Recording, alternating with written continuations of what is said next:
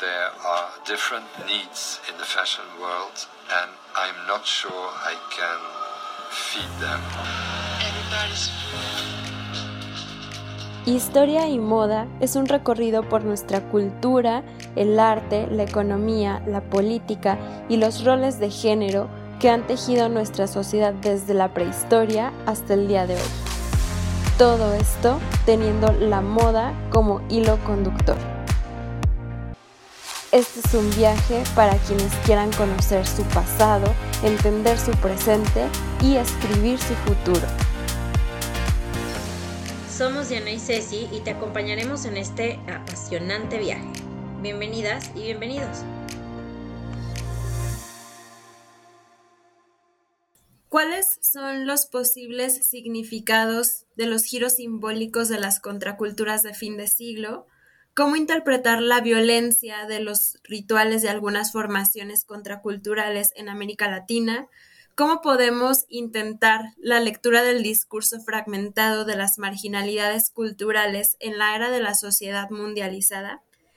Buenos días, noches, tardes, no sé en qué momento nos estén escuchando, pero muchas gracias por estar con nosotras les tenemos noticias muy, muy, muy buenas y es que este mes estaremos colaborando con Culturas de Moda y para ello tenemos hoy la visita de Laura Beltrán Rubio. Ella em, es investigadora, escritora, educadora y curadora del arte y de la moda con énfasis en el mundo hispánico. Recibió su maestría en estudios de moda de Parsons School of Design en Nueva York y se está doctorando en la Universidad de William and Mary en Virginia. Su trabajo explora las construcciones de identidad a través de la moda y el arte en Europa y Latinoamérica. Laura es una gran proponente de la necesidad de ampliar los debates académicos al público general y ha encontrado un gran potencial para lograrlo en las humanidades digitales. En este ámbito participa como fundadora de Culturas de Moda e Imperio de la Moda y como investigadora para The Fashion and Race Database. Actualmente es profesora en la Universidad de los Andes en Bogotá. Muchas gracias Laura por esta colaboración. Ya la semana pasada les dijimos que Hoy tendríamos una sorpresa que es esta, esta colaboración y pues este súper interesante mes que se viene dedicado a Latinoamérica. Gracias a ti, Diana, por la invitación, por hacernos formar parte de esta colaboración y por darnos el espacio para este mes que estoy segura de que va a ser increíble. Sí, la verdad es que estamos muy felices de esto. Em, cuando empezamos a pensar en los temas, yo al principio no sabía muy bien desde dónde empezar, pero una vez que empezamos con la lluvia de ideas, la verdad es que me voló la cabeza con todo lo que lo que queda por contar. Entonces, no se despejen, no se despeguen este mes de, del podcast. Em, ya a lo largo de todo este tiempo hemos contado historias de lugares lejanos y culturas maravillosas y entonces pensamos, aquí en Latinoamérica, ¿qué está pasando? Este mes entonces vamos a estar haciendo un espejo de algunos de los episodios de historia y moda que ya hemos visto, pero situándonos en México, en Colombia, en Perú, en otros países de Latinoamérica. Y vamos a comenzar justo hablando de subculturas, o más bien de contraculturas, que han encontrado en la música el soporte para sus ideas y en la moda su medio más importante para expresarse. Pero, ¿qué es una contracultura? Theodor Rosak lo define como un movimiento social y cultural caracterizado por la oposición a los valores culturales e ideológicos establecidos en la sociedad y estos movimientos, a su vez, tienen un conjunto de reglas específicas diferenciadoras a la que los miembros, normalmente jóvenes, deciden confiar su imagen parcial o global con diferentes, pero siempre bastante altos niveles de implicación personal.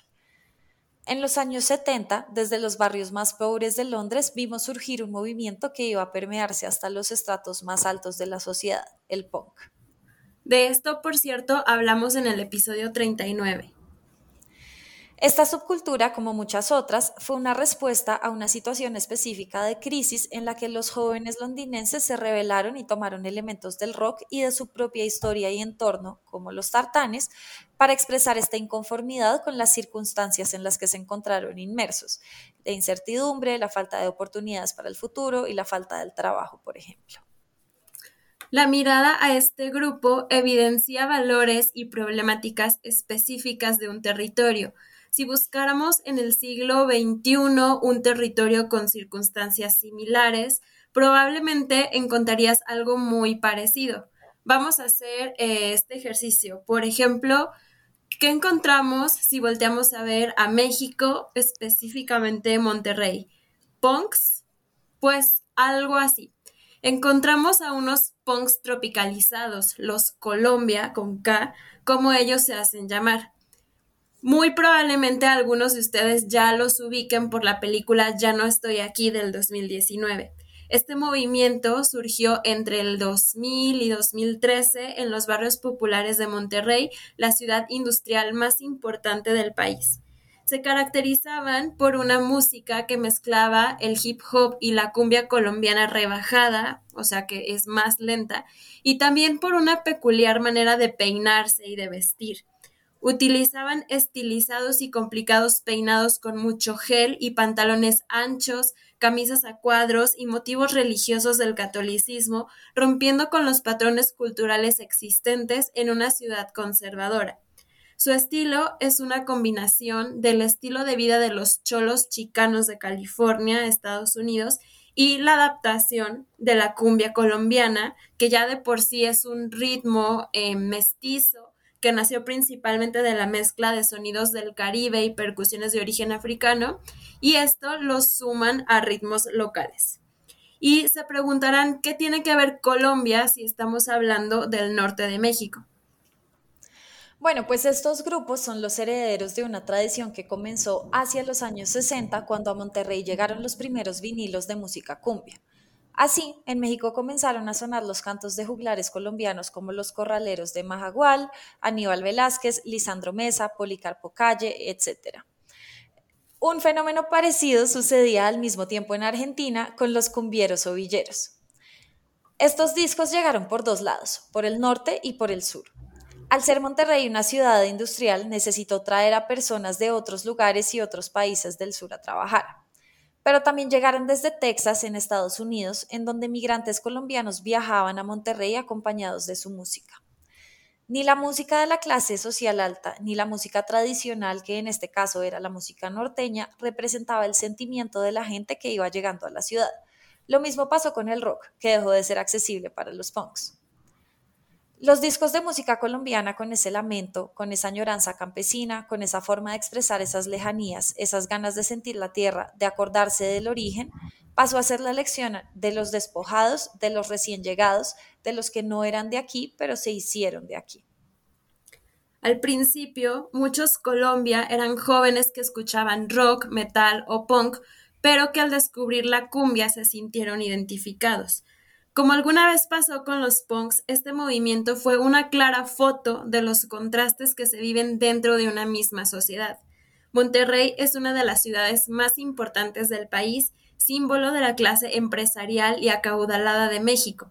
Los cholombianos, generalmente personas que venían de extractos socioeconómicos bajo y medio bajo, surgieron justo a un costado de la zona más cara de la ciudad regiomontana, la colonia Garzazada, representando un contraste significativo que les valió un sinfín de problemas con la autoridad, quienes los juzgaban por su apariencia y estilo de vida. Las colonias populares de la zona, como la Independencia, albergaron a gran parte de este movimiento, sumado al constante tránsito de migrantes colombianos rumbo a la frontera norte, que en ocasiones no llegaban y preferían quedarse a vivir en la región. Incluso ellos llegaron a llamar a esta área Colombia Chiquita. El estilo de los Colombia se apoyaba fuertemente en lo handmade, pues cada una de las prendas de vestir de los cholombianos, ya sean playeras, las favoritas, por cierto, eran unas Ralph Lauren piratas, pantalones, tenis, estos y a fuerzas eran Converse blancos e incluso las gorras estaban intervenidos por ellos mismos. Destacaban las prendas en tallas mucho más grandes de la suya, probablemente para simbolizar el deseo de ocupar un espacio más grande, con estampados religiosos. La Virgen de Guadalupe y San Judas eran los más frecuentes, y el uso de paliacates era una clara influencia de los cholos, que a su vez lo usan como representación de sus orígenes prehispánicos. Además de las cabezas rapadas y las largas patillas fijadas con exceso de gel. A pesar de que la gente catalogaba su estilo como desagradable, ellos se mostraban orgullosos. La forma de vestir y de actuar obedecía a la oportunidad de reinventarse. Cuando naces en unas condiciones diferentes y complicadas y las contrastas con las que ves en la tele o en otras partes de la ciudad, te revelas y formas una familia externa con otros que se sienten igual que tú. Tejidos a mano en grandes dimensiones, el característico escapulario era parte de la identidad del cholombiano. En él llevaban su nombre y el del lugar a donde pertenecían, con el fin de que los sonideros les mandaran saludos durante la fiesta. Algunos incluso llevaban tejido XCH 1420, una estación regiomontana que se transmitía en AM que se volvió parte del movimiento, pues la usaban para mandarse mensajes a través de la radio con sus amigos y familiares. En la XEH 1420 se podían escuchar horas y horas de una extraordinaria colección de cumbia.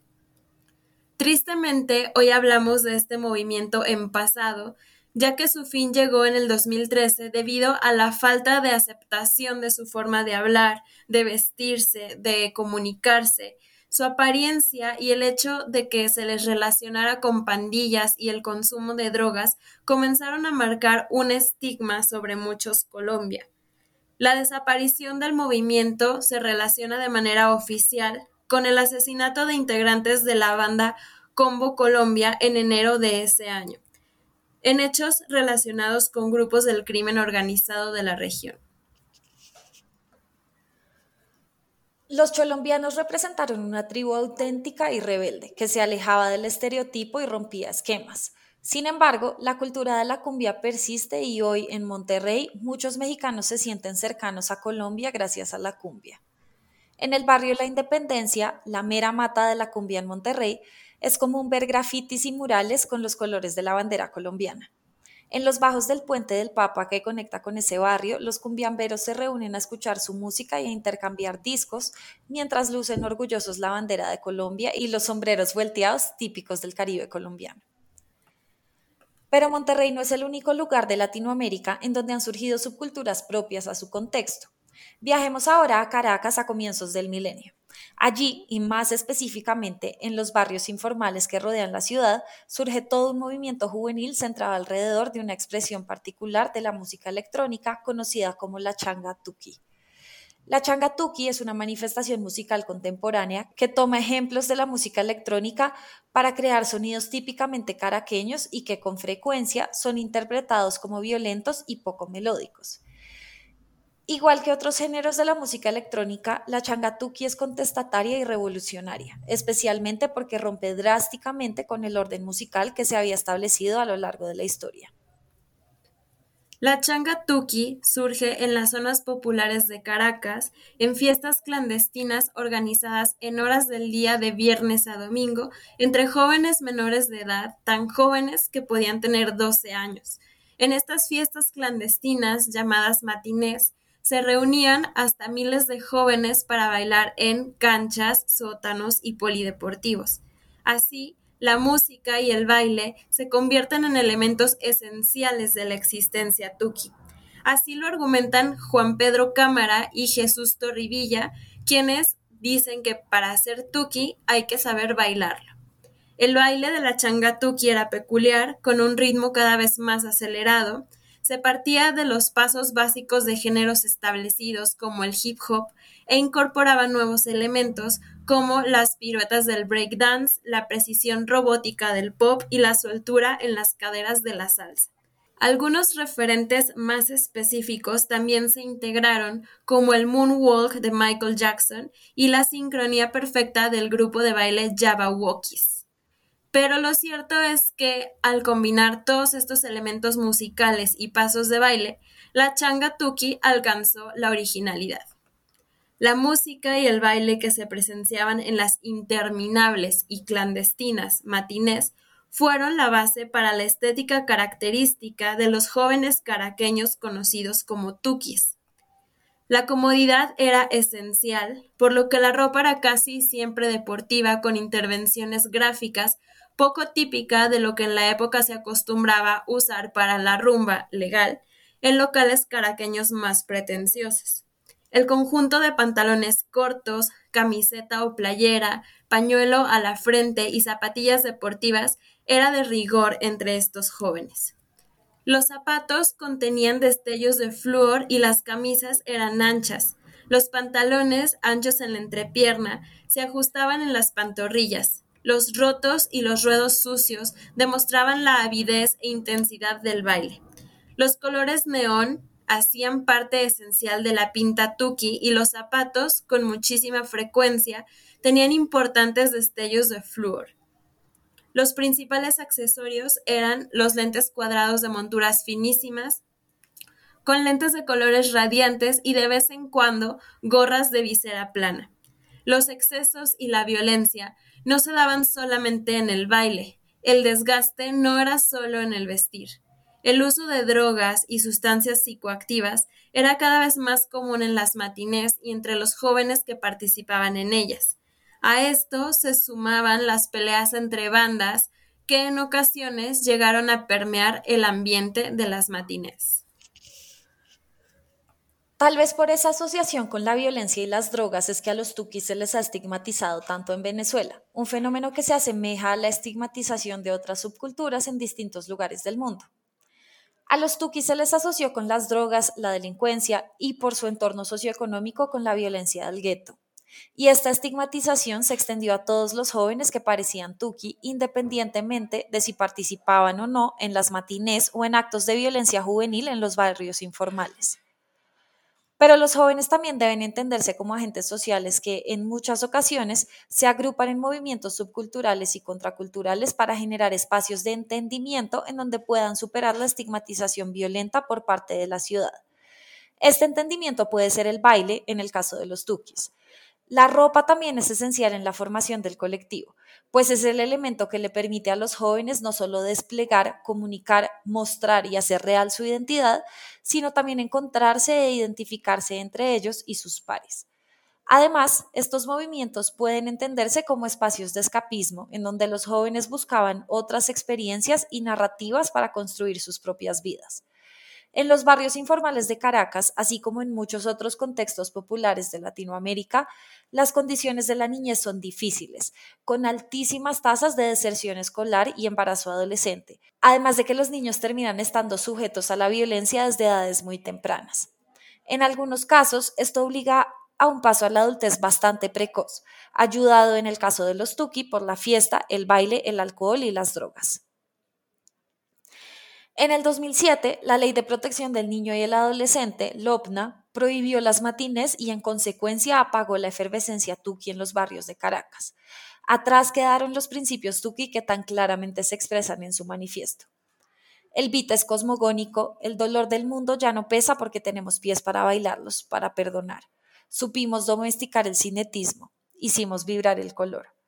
El alfabeto es subversivo, Rechazamos la mesura de la I latina por la bifurcación dionisiaca de la griega. Respondemos con el neón. Caracas nos atenaza con el rapto de sus quejidos, pero en ella somos felices y a cambio nos reunimos alrededor de su fuego. La mortadela es el plato goliardo. Creemos en la arepa y en el ron, en la cerveza que lava la sangre de los escalones. A la policía siempre con recelo, la única autoridad es el sound system. Pero esto no quiere decir que el movimiento haya desaparecido completamente. Pox, Pacheco y Baba son los nombres de algunos de los DJs que animaron las matines y que una década después continuaban ofreciendo su música para una escena tuki renovada, en donde protagonizan los autoproclamados alternativos de clase media. El look de esta nueva changatuki lo componen lentes de montura grande, camisas de cuadros completamente abotonadas, tatuajes, melenas largas desordenadas y estampados.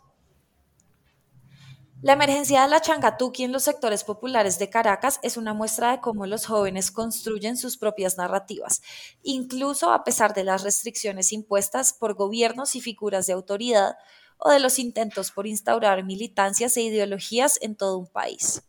Tal y como lo aseguran Juan Pedro Cámara y Jesús Torrivilla, los jóvenes construyen una utopía a partir del baile como lenguaje de sobrevivencia y es también la música el punto de partida para los Rollingas en Argentina. Allá por los 90, cuando los Rolling Stones alcanzaban su punto más alto, parecían sonar por todos lados, como también lo hacían Papo, Ratones Paranoicos, Viejas Locas, figuras del rock que influenciaron y dieron origen a una de las tribus más argento que las demás. Al principio, durante el surgimiento inicial de la subcultura en Argentina, un rollinga era considerado un rockero cheto, es decir, de una clase social muy acomodada, lo que en México diríamos fresa. Pero con el surgimiento durante la década de los 90 de las bandas que mencionamos, las cuales provenían de sectores más carenciados o de clase baja, comenzó a asociarse más al Rolinga con los sectores populares e incluso los marginales. También contribuyeron a su despegue el mal pasar económico, cultural e institucional de la Argentina durante la presidencia de Carlos Saúl Menem y el fenómeno de las barras bravas en Argentina.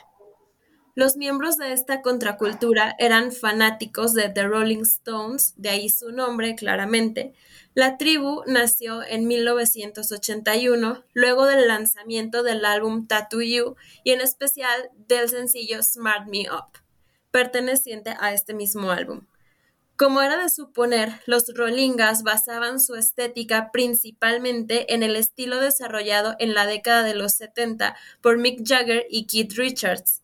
Esto típicamente acompañado de ropa popular. Con frecuencia se usaban jeans viejos o muy sucios y desgastados, pañuelos a cuadros en el cuello, tenis topper blancos y rotos, a los que algunos reemplazaban los cordones blancos por otros de colores rojo, verde y amarillo, porque al igual que por el rock, esta tribu fue muy influenciada por el reggae, calificado como hermano del rock. También utilizaban collares y pulseras de hilo de esos colores camiseta de su banda favorita, polainas y flequillo cortado a la mitad de la frente, siendo generalmente más corto en hombres que en mujeres. Otra prenda común eran los pullovers de llama. Utilizaban mochilas generalmente negras de sus bandas favoritas con parches y en otros casos morrales. Las chicas usaban aros largos. La cultura barrial es un elemento que los rolingas también adoptaron. Poseían un sentido de pertenencia fanático por su barrio, su grupo de amigos, la escuela donde iban, la banda a la que seguían y su equipo de fútbol. Este fanatismo ha sido denominado por ciertos medios como futbolización. Contaban con una serie de ritos relacionados directamente con el fútbol. El uso de banderas con inscripciones relacionadas con su banda llamadas trapos, cánticos de fútbol con letras hablando del fanatismo por su banda, cuya música estaba sacada de otra canción que podía ser de cualquier género e incluso de una en inglés como Karma Chameleon de Culture Club, o de desprecio por una banda que les disgustaba, similar a las que cantan las hinchadas del fútbol contra sus equipos rivales. Acorde a los ideales de su sagrado rock and roll, su poco respeto por la autoridad y su amor por las sustancias les traían inconvenientes constantemente con la sociedad. Pero pocas subculturas atrajeron no solamente a jóvenes, sino también a adultos. El fenómeno Rollinga lo hizo. En 1995, los Rolling Stones dieron una serie de shows en Argentina como parte de su Voodoo Lounge Tour. Habían elegido a los ratones paranoicos y a viejas locas como teloneros. Entonces se desató el fenómeno en Argentina. Los seguidores de esta tribu crecieron en número y su presencia se hizo notoria en lugares como parques públicos, estadios de fútbol, recitales, etc., en donde su número sobrepasaba claramente al de los pertenecientes a otras tribus al ser un fenómeno masivo. La tribu de los Rolingas se volvió una moda en la Argentina que predominó hasta diciembre de 2001. Uno de sus legados fue el predominio de la cultura barrial en los espacios artísticos de Argentina, al haber popularizado, junto a su explosión, otras corrientes de similar origen marginal. A partir de diciembre de 2001, con el apogeo de la cumbia villera y el nacimiento de la tribu de los cumbieros, la tribu de los rolingas comenzó a perder peso. A diferencia de otras tribus como los punks, esta tribu no estaba erigida sobre una ideología política o de compromiso social, por lo que su duración estaba condicionada, cuanto mucho, a la del gusto por una moda en los casos más superficiales. La cumbia villera también había causado sensación en el público más marginal y carente de recursos, por eso había desplazado a los rolingas en los sectores de clase baja. La moda y su música sobrevivió mezclándose con otros estilos marginales como los rastas, llamados rastones, tanto a sus seguidores como el estilo musical, y los cumbieros, en este caso los cumbia stones. Y con esta cumbia llegamos por fin a Colombia y a la compleja subcultura de reggaetoneros. Aunque podría afirmarse que hoy el reggaetón ha sido incorporado por la sociedad hegemónica, lo que Dick Hebditch llamaría la recuperación de la subcultura, lo cierto es que el reggaetón podría entenderse como subcultura.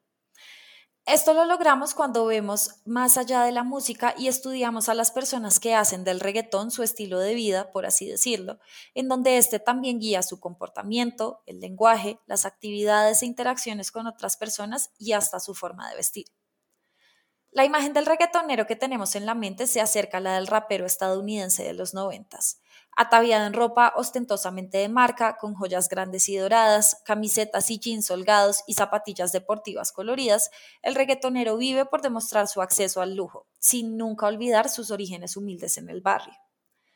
Como género musical urbano, el reggaetón surgió en la década de 1990 en Puerto Rico, resultado de la fusión del dancehall jamaiquino, el reggae panameño en español y el hip hop de Estados Unidos. El reggaetón llegó a Colombia a comienzos de los 2000. Cuenta el mito que fue importado por la emisora Rumba Estéreo en el 2003.